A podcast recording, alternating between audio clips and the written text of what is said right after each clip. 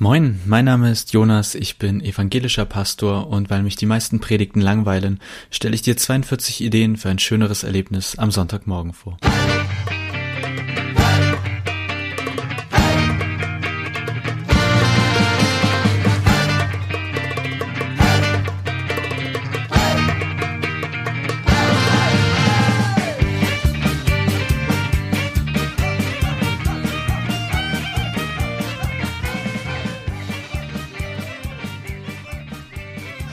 Folge 5 und wenn keiner kommt. Herzlich willkommen. Ich freue mich, dass ihr dabei seid, dass du dabei bist. Und heute geht es ja eigentlich um etwas, was ich auch ganz neu gerade lerne oder lernen werde. Ähm, in meiner Heimatgemeinde, ach, die, die ist lebendig, da ist viel los. Also ehrlich, das ist Natürlich, da gibt's auch Probleme, da gibt's auch Dinge, die man anders machen möchte. Und ich war immer vorne mit dabei mit Meckern und was ich anders machen möchte, aber die Gottesdienste zum Beispiel sind wirklich gut besucht. Da feiert man wirklich in Gemeinschaft. Und dann in meiner Vikariatsausbildungsgemeinde, das ist auch eine absolut ähm, intakte Gemeinde mit ähm, ja mit dem Gemeindeleben, mit mit gut besuchten Gottesdiensten. Und jetzt erlebe ich aber auch sozusagen zum ersten Mal. Also ich habe, mach gerade, oder ich habe, also wenn du das hier hörst, dann muss ich in der Vergangenheit reden. Aktuell mache ich Vertretungsdienste. Und dann komme ich auch in Gemeinden, wo wenig los ist am Sonntagvormittag und man sitzt da plötzlich mit zehn oder weniger Leuten. Das ist eine ganz eigene Erfahrung und echt herausfordernd, kann ich dir sagen. Es ist ohne Scheiß, das ist anders motivierend, wenn da 100 Leute sitzen oder halt 10. Und das ist nicht abwertend gemeint gegenüber den 10. Das sind trotzdem total schöne Gottesdienste, aber es ist wenn man erstmal in so einen Raum reinkommt und er ist groß, aber leer, das finde ich deutlich schwieriger als der ist vielleicht klein und voll oder groß und voll, Hauptsache voll, aber na, ich denke, ihr versteht, was ich meine. Also, was ist eigentlich, wenn keiner kommt? Schon wieder das Also-Wort. Ich werde es nicht mehr los. Ich habe mich das wirklich gefragt. Wenn ich da am Sonntag mal alleine stehe, feiere ich dann trotzdem Gottesdienst? Was ist, wenn einfach irgendwann keiner mehr kommt? Vielleicht, weil ihnen nicht gefallen hat, was ich da predige.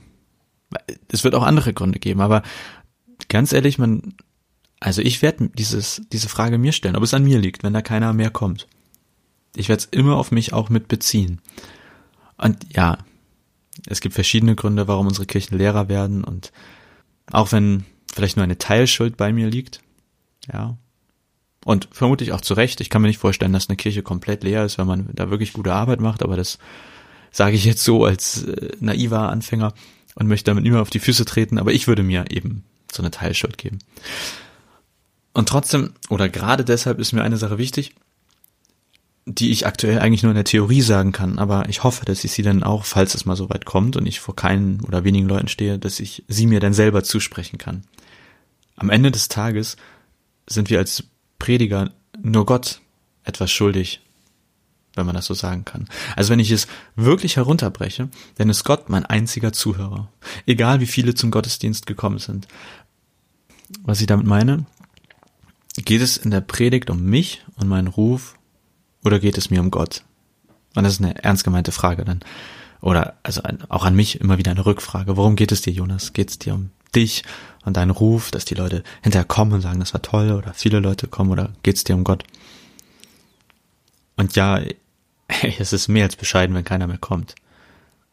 Aber ich versuche mir immer wieder klarzumachen, mein wichtigster Zuhörer ist Gott.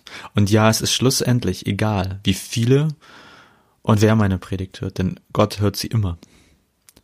Das löst in mir wiederum Anspannung und Entspannung gleichzeitig aus. Also es entspannt mich, weil ich meine Predigt eigentlich nur vor Gott verantworten muss, aber es spannt mich auch unheimlich an, weil ich meine Predigt eben vor Gott verantworten muss. Ich kann nicht sagen, naja, heute kommen eh nur wenige Leute, da muss ich mich nicht so anstrengen. Oder heute muss es gut werden, der Laden wird voll sein. Denn eigentlich ist beides unwichtig. Entscheidend ist nicht nur auf dem Platz, sondern auch für wen ich das alles da auf der Kanzel mache und wer mir immer am aufmerksamsten zuhört.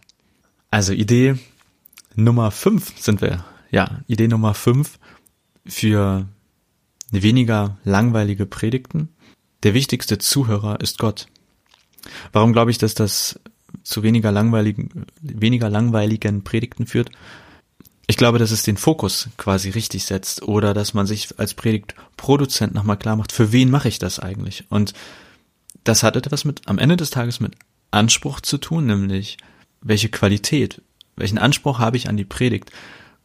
Und vielleicht sage ich, naja, kommen nur wenige, ist nicht so wichtig. Oder ich sage, oh, ich habe diese Woche so viel zu tun, ich muss noch in den Ausschuss und in das. Und, und ich denke mir, nein, der wichtigste Zuhörer meiner Predigt ist Gott. Ich kann es mir nicht leisten, in Anführungszeichen. Natürlich kann es mir leisten, aber es geht nicht darum, ob viele oder wenige kommen, sondern dass das, was ich tue, für Gott ist. Und ja, Gott hält sicherlich auch Langeweile aus. Aber ich glaube, er hält es, naja, seien wir ehrlich, Gott hält alles aus. Der hält mich den ganzen Tag von morgens bis abends aus. Trotzdem. Immer wieder lese ich mir das ja durch, diese 42 Ideen, und ich finde das einfach eine wichtige Sache. Der wichtigste Zuhörer ist Gott. Und deswegen ist es am Ende des Tages egal, wie viele Leute kommen. Eigentlich habe ich immer gleich viel Zeit zu investieren und den gleichen Anspruch an die Predigten. Gut, vielleicht müssen wir nochmal gemeinsam darüber nachdenken, warum die Predigten jetzt weniger langweilig werden. Ihr merkt, ich schwimme da auch etwas, aber ähm, jetzt habe ich schon, ich glaube, sechs Minuten geredet und jetzt kann ich auch nicht mehr aufhören. Also, ähm, ich denke, ihr habt den Punkt verstanden. Wenn nicht, dann einfach zurückspulen und wenn dann immer noch nicht, dann schreibt mir einen Brief oder dergleichen. Ich freue mich von euch zu hören und ich freue mich, wenn ihr wo auch immer Kommentare hinterlasst oder das Ding liked oder zerreißt oder wie auch immer. Und ich wünsche euch eine wunderschöne gute Woche. Und wenn keiner kommt am Sonntag, falls ihr im Gottesdienst seid, wobei das geht ja gar nicht, wenn ihr da seid, dann ist ja jemand da. Außer ihr seid die Predigtkonsum-Produzenten. Naja, also ich hoffe, ihr feiert schöne und ähm, auch möglichst volle Gottesdienste. Und wenn keiner kommt, wisst ihr, einer ist immer da. In diesem Sinne, bis bald.